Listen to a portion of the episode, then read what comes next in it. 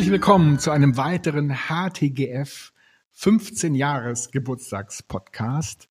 Wir hätten super, super gern, ihr kennt uns, eine Riesenparty gemacht, aber leider in diesen wilden Corona-Zeiten haben wir lieber ein paar Podcasts gemacht. Und das ist eine super Sache, weil wir ganz, ganz coole Sprecherinnen und Sprecher haben. Und heute die Julia Bösch aus unserem Portfoliounternehmen Outfittery. Und äh, liebe Julia, ganz herzlich willkommen. Vielen Dank für die Einladung. Die erste Frage ist nicht abgestimmt und abgesprochen. Julia, was war dein coolstes Jobinterview, wo du interviewt wurdest? Mein coolstes Jobinterview ähm, war tatsächlich äh, mit Olli Samba, äh, bevor ich zu Rocket gegangen bin. Ähm, der hat nämlich ganz wild gepitcht, äh, Entrepreneur in Residence, damals vor elf Jahren oder so bei Rocket Internet. Das ist äh, sozusagen der Scheiß, den man machen muss. Und dann hat er kurz hochgeguckt und hat gesagt, ach so, warte mal, du bist ja eine Frau. Haben wir jetzt noch nicht gemacht. Aber eigentlich auch ganz cool. Okay, let's do it. Wahnsinn. Okay, äh, ich hätte jetzt erwartet und ähm, dass das coolste Jobinterview mit mir gewesen war, weil erinnerst du dich noch, wie du ah. Okay, aber Olli, aber wir ziehen den Hut. Olli ist eine Nummer größer als wir. Äh, wir akzeptieren das. Äh, wie war es denn beim HTGF? Erinnerst du dich noch? ich erinnere mich sehr gut und ich erinnere mich auch an unser Interview in München, Alex. Ähm, also HTGF ähm, habe ich ein Praktikum gemacht. Wann war denn das? 2008, glaube ich, oder 2007. glaube ich. Ähm, und das war auf jeden Fall das coolste Praktikum, äh, was ich gemacht habe, was auf jeden Fall auch nochmal für mich bestätigt hat, äh, dass ich Unternehmerin werden will. Ähm, ich habe nämlich äh, bei euch ganz viele spannende Gründer kennenlernen dürfen und für mich war immer, ähm, wenn die dann nach der Präsentation, nach dem Pitch ihre Sachen gepackt haben äh, und rausgegangen sind, wollte ich immer am liebsten mitgehen.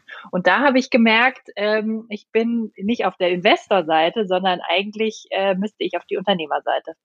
Und jetzt hast du das Interview immer noch nicht erwähnt, deswegen verrate ich das jetzt. Ich war nämlich in München und saß in einem ganz langweiligen Meeting und habe dann der Julia äh, eine E-Mail geschrieben damals von meinem Palm Trio und gesagt, Julia, ich bin in München, lass uns das Interview machen. Und wir haben uns dann im Hofgarten getroffen bei lauschigen 22 Grad. Und ich fand das total cool und es war super ungewöhnlich. Und Julia ist dann tatsächlich gekommen. Und Julia, du stehst in der langen Historie der extrem erfolgreichen Praktikanten. Äh, die erfolgreichste Gruppe bei uns sind die Praktikanten. genau. Und äh, letzte Frage vorab sozusagen. Du bist dann ja nach dem Praktikum zu Zalando gegangen warum Zalando? Und ich muss ganz ehrlich eingestehen, wir kannten mhm. Zalando nicht. Und haben gedacht, wo geht die da hin? Zalando 2009? Hä? Schuhe online, was soll das? Ja, genau. Ja. Ähm, also meine Situation war so, dass ich ähm, aus dem Studium raus eigentlich für mich schon klar war, irgendwann möchte ich gründen. Ähm, aber ich wollte mir das erstmal anschauen in einem anderen Unternehmen und bin deshalb nach äh, Berlin und habe einfach gesagt, okay, Startup Berlin, hier bin ich. Ähm, und hatte dann das ganz große Glück im Nachhinein ähm, bei Zalando zu starten, was äh, damals irgendwie 40, 50 Leute waren. Und das ist dann in den darauffolgenden zwei Jahren komplett explodiert. Äh, ich durfte da die Internationalisierung leiten, habe sehr viel Verantwortung äh, bekommen in meinem allerersten Job. Ähm, und das hat auf jeden Fall ein ganz tolles Fundament äh, für dann die Gründung von Outfitry gelegt. Ja, absolut. Und Julia, du hast vielleicht nicht ganz die 15-Jahres-Perspektive, aber 2009, 2007 äh, fast. Was sind für dich die bemerkenswertesten bemerkenswertesten Entwicklungen der letzten 15 Jahre, im positiven wie im, im negativen Sinne? Wie hat sich die Gründerszene ähm, ja, entwickelt? Ja, also ich würde sagen, es hat sich sehr viel getan. Ich bin vor elf Jahren äh, nach Berlin gekommen. Ähm, da kannte noch niemand, also gab es ein paar kleine Startups, aber das war, war noch keine Szene, es war noch kein Ökosystem. Ähm, und Berlin war noch nicht äh, Startup-Hotspot in Europa. Das ist heute auf jeden Fall anders. Äh, mittlerweile gibt es äh, große, sehr erfolgreiche Unternehmen ähm, wie ein Zalando, wie ein Get Your Guide, äh, auch, auch Einhörner sozusagen, die natürlich große Aufmerksamkeit äh, bekommen. und mittlerweile befeuern auch erfolgreiche Exits dieses Ökosystem, äh, weil die Erlöse da eben reinvestiert werden. Und ich glaube tatsächlich, dass ihr da mit dem HTGF auf jeden Fall einen elementaren Beitrag ähm, in den letzten 15 Jahren geleistet habt, um dieses äh, Startup-Ökosystem äh, so zu bilden und so voranzubringen. Und ähm, gleichzeitig glaube ich aber, dass es eben noch ähm, ganz, ganz ähm, viel zu tun gibt. Ähm, und das ist nicht nur in der Startup-Szene so, sondern insgesamt sozusagen, wenn man auf die die nächsten 15 Jahre Deutschland und Europa schaut. Und ich glaube, da muss die Startup-Szene ein zentraler Bestandteil der Zukunftsvision äh, für Europa sein, weil das einfach der Motor für Innovation und Fortschritt ist. Und ich glaube, auf dieser Reise stehen wir aber noch relativ am Anfang. Genau, wir stehen relativ am Anfang, trotz der sehr beachtlichen Erfolge. Wir hatten jetzt ja mit Delivery Hero äh, das jüngste DAX 30 Unternehmen, 20 Milliarden Bewertungen. Gleichzeitig sind sozusagen die Pendants in Asien, in den USA, Zehnerfaktoren oder noch mehr größer. Facebook war eineinhalb Jahre alt, als wir anfingen, heute sieben, 800 Milliarden schwer. Warum gelingt es uns nicht, diese ganz großen Erfolge auch in Deutschland hervorzubringen? Ja, ja, ich glaube, äh, du sagst es richtig, die, wenn man sozusagen auf die größten Digitalunternehmen und Plattformen schaut, dann kommen die halt leider aktuell aus äh, USA und China und nicht, zumindest in der Mehrheit nicht, noch nicht aus Europa. Ähm, und auch in Europa, wenn wir Deutschland mit Frankreich äh, vergleichen, dann haben, hat Frankreich da in den letzten drei, vier Jahren, glaube ich, gro große Fortschritte gemacht. Ähm, und das liegt einfach auch daran, wie zentral ist es der in der allerhöchsten Agenda verankert. Und ich glaube, da können wir ähm, noch ganz viel tun. Ähm, und ich glaube, dass es in, in Deutschland, aber auch in Europa einfach mehr Mut und mehr Bias to Action braucht. Das heißt, es ist eine, eine Mindset-Veränderung, nicht nur in der Vergangenheit verhaftet zu sein und sich irgendwie ähm, auf den Erfolg der Vergangenheit zu stützen, sondern auch bereit zu sein, Dinge eben komplett neu zu denken und auch wegzukommen von von Perfektion, was sicherlich gerade dem, dem deutschen Mindset äh, schwerfällt und große Visionen zu entwerfen und Dinge einfach mal auszuprobieren. Und ich glaube, auch da kann, können Unternehmer und können Startups als äh, Role Model dienen, ähm, dass eben Fehler machen okay ist und Dinge einfach mal auszuprobieren auch okay ist. Also bei mir war es zum Beispiel so, als ich dann äh, meiner Familie erzählt habe, dass ich jetzt ähm, äh, gründen möchte und was die Idee ist und ähm, dass wir auch schon Investoren haben, die Interesse dran haben. Ihr wart ja unser Seed-Investor.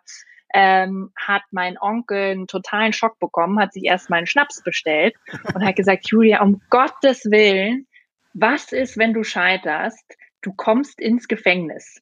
Das war sozusagen seine, seine Assoziation. Und ähm, das mag man jetzt als, als Extremreaktion abstempeln, aber ich glaube, das ist schon, äh, schon ein großes Thema und das ist eines der Dinge, was ich meinem Team direkt auch, wenn, wenn neue Leute beim Team dazukommen, im Onboarding sage, ist, ich möchte, dass ihr lieber schneller lauft und Dinge zu schnell irgendwie äh, ausprobiert und Fehler macht, als alles perfekt zu machen. Und ich mache jeden Tag Fehler und zwar sehr viele Fehler und das gehört einfach dazu. Und ich glaube, dieses Mindset äh, des agilen äh, Ausprobierens ist, ist sehr wichtig. Ich meine, wir haben bei Outfitry am Anfang ähm, auch nicht groß ähm, das, das System perfektioniert, äh, sondern sind erstmal losgelaufen, haben Kunden bedient. Du warst auch einer der, der ersten Kunden und haben am Kunden unser Produkt entwickelt. Äh, und das hat uns eben geholfen, auch zu priorisieren und zu verstehen, was ist eigentlich wichtig. Äh, weil hätten wir das System perfekt entwickelt, wären wir wahrscheinlich nach äh, drei, vier Jahren noch nicht äh, live gewesen und dann hätte uns einfach der, der Markt ähm, überrollt. Ja. So, also das, das ist, glaube ich, sehr wichtig. Genau, Trial and Error und was euch ja, glaube ich, auch auszeichnet, das war mal ein Zitat von euch äh, in, glaube ich, Gründerszene, ähm, dass ihr sehr datengetrieben vorgeht und äh, dann eben anhand von konkreten Daten rechts und links entscheidet. Thema Fehlerkultur, äh, du hast es angesprochen, zentraler Erfolgsfaktor und wir tun uns damit schwer. Und warum äh, das so ist, jetzt nach vorne schaut und sagt, wir wollen eine Fehlerkultur etablieren, dann heißt es ja auch, wir wollen über Fehler reden, äh, Fehler eingestehen und eben tatsächlich dann daraus lernen. Was sind denn persönliche, berufliche Fehler, die du jetzt hier in dem Podcast teilen möchtest? Welche Fehler hast du gemacht, äh, über die du reden möchtest? Ui, ich habe ganz viele Fehler gemacht und ganz viel daraus gelernt. ähm, also ein Fehler zum Beispiel war sicherlich, ich würde im Nachhinein schon früher auch erfahrene äh, Leute mit ins Team holen. Wir haben relativ lange äh, sozusagen auf, auf einfach Biss und Talent gesetzt ähm, und nicht so sehr auf Erfahrung. Und jetzt, wo wir die Erfahrung auch im Team haben, sehe ich einfach, was das an äh, Professionalisierung bringt, aber wie auch diese Mischung aus sozusagen jungen, hungrigen Talenten und dann den erfahreneren äh, super spannend ist. Also ich glaube, da hätten wir uns auch einige eigene Fehler und Learnings äh, hätten wir abkürzen können sozusagen. Ähm, das, das ist auf jeden Fall ein großes Thema. Und dann gibt's im, im Produkt auch ganz viele Themen, die ich jetzt natürlich mit dem Wissen von heute ähm, anders machen würde. Ja. Ein schicker persönlicher Fehler? Ja, ich glaube, für erfolgreiche Unternehmen braucht, äh, für erfolgreiche Börsengänge braucht es eben erfolgreiche große Unternehmen und dementsprechend auch große Visionen. Und ich glaube, da sind wir wieder bei dem äh, zurück beim Thema Mindset. Also äh, wann bin ich zufrieden? Wie groß ist mein Ziel? Wie hoch stecke ich? Äh, wie, wie hoch hänge ich die die Bar für mich selbst? Ähm, ja, das das ist, glaube ich, äh, das Entscheidende und das ist auch was, was man äh, wo man den Grundstein wahrscheinlich schon in der, in der Ausbildung irgendwie legt. Ähm, ja. Ich glaube, ein großer Fehler in Deutschland ist Aktienkultur. Wir hatten letztes Jahr vier Börsengänge in Deutschland, in Schweden weit über 40. Und ich bin großer Fan von Aktien und auch der Möglichkeit, äh, für Startups an die Börse zu gehen, denn nur daraus können am Ende sehr große, ähm, große Unternehmen entstehen. Warum ist es so? Warum schaffen wir keine Börsengänge? Was, und was könnte man machen? Was wäre die Lösung, dass wir die Unternehmen nicht zu früh, vielleicht sogar ins Ausland verkaufen, sondern langfristig in Deutschland an der Börse halten? Also mein erster Tipp wäre ähm, einfach machen. Ähm, ich kenne viele, die schon lange davon träumen zu gründen und sich noch nicht getraut haben zu springen. Ich würde sagen, springen. Äh, man muss auch nicht immer mit allem, was man hat, springen. Äh, man kann das auch für sich timeboxen oder kann das äh, vielleicht neben einem bestehenden Job äh, ausprobieren oder in Elternzeit oder was auch immer. Ich glaube, da findet jeder sein Setup. Ähm, aber ich denke, die Dinge, die man mit 80 im Schaukelstuhl bereut, sind die, die man nicht gemacht hat. Äh, und deshalb äh, tu es, wäre mein, mein allererster, ähm, mein allererster Tipp. Ähm, der zweite Tipp wäre, ähm, sich ähm, ja tolle Mitgründer zu suchen und, und ein Netzwerk aufzubauen, dieses Netzwerk vielleicht auch schon aufzubauen, bevor man gründet. Ähm, das hat uns bei Outfitry sehr stark geholfen, dass wir einfach auch in der Anfangsphase ein gewisses Sicherheitsnetz hatten, dadurch, dass wir wussten, wen wir für diese ganzen Themen, die wir zum ersten Mal im Leben gemacht haben, äh, anrufen ähm, und, und wer uns da schnell helfen kann. Ähm, und das Dritte wäre, ähm, auch in sich selbst und in seine eigene Entwicklung bewusst zu investieren. Weil wenn mein Unternehmen 100 Prozent jedes Jahr wächst, dann muss ich auch als Persönlichkeit, äh, und das jetzt nicht nur als Leader, sondern wirklich als, als Person, als Mensch 100 Prozent wachsen. Und das ist ganz schön schwierig.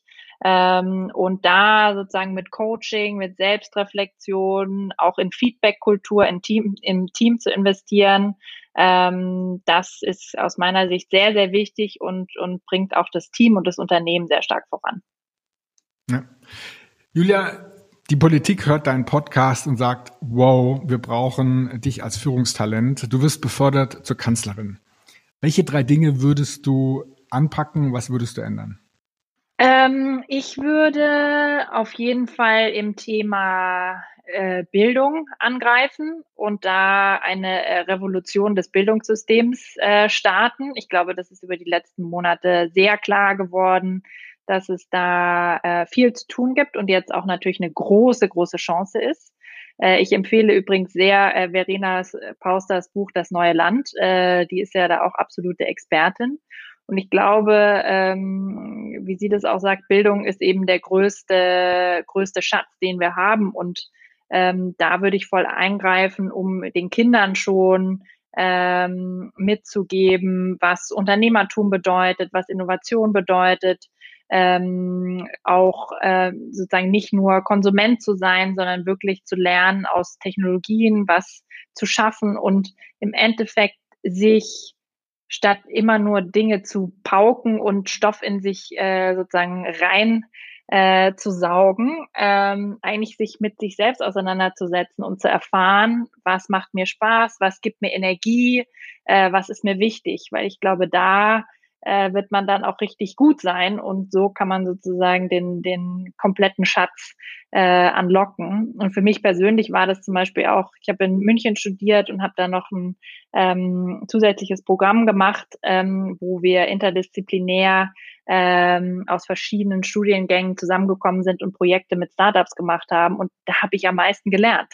Ähm, und dieses sozusagen Engagement und dieses Eigeninteresse, das würde ich fördern ähm, dann würde ich mich, ähm, wenn ich äh, Kanzlerin wäre, dafür einsetzen, ähm, dass der sozusagen, dass es mehr Gründerinnen ähm, und mehr Frauen in Führungspositionen gibt. Ich glaube, das geht ganz stark ähm, über Vorbilder ähm, und ich bin überzeugt, dass diese Diversifiz Diversität und da ist Gender jetzt nur eine Dimension, ähm, uns besser macht in den Unternehmen, in der Führung. Ist natürlich auch anstrengend. Ähm, also ich ähm, äh, habe in meinem Team 50-50 äh, und viel Diversität und das ist nicht immer einfach, aber es führt auf jeden Fall zu besseren Entscheidungen und zu einer offenen, sehr neugierigen Kultur. Ähm, und äh, ja, ich glaube, da haben wir noch viel aufzuholen. Äh, dafür würde ich mich einsetzen. Und der dritte Punkt, für den ich mich einsetzen würde, ist ähm, für einfach tolle Rahmenbedingungen für ein florierendes Ökosystem, was Startups und Innovation angeht. Da gibt's verschiedene Themen. Ich würde natürlich den HTGF äh, sehr stark bewaffnen.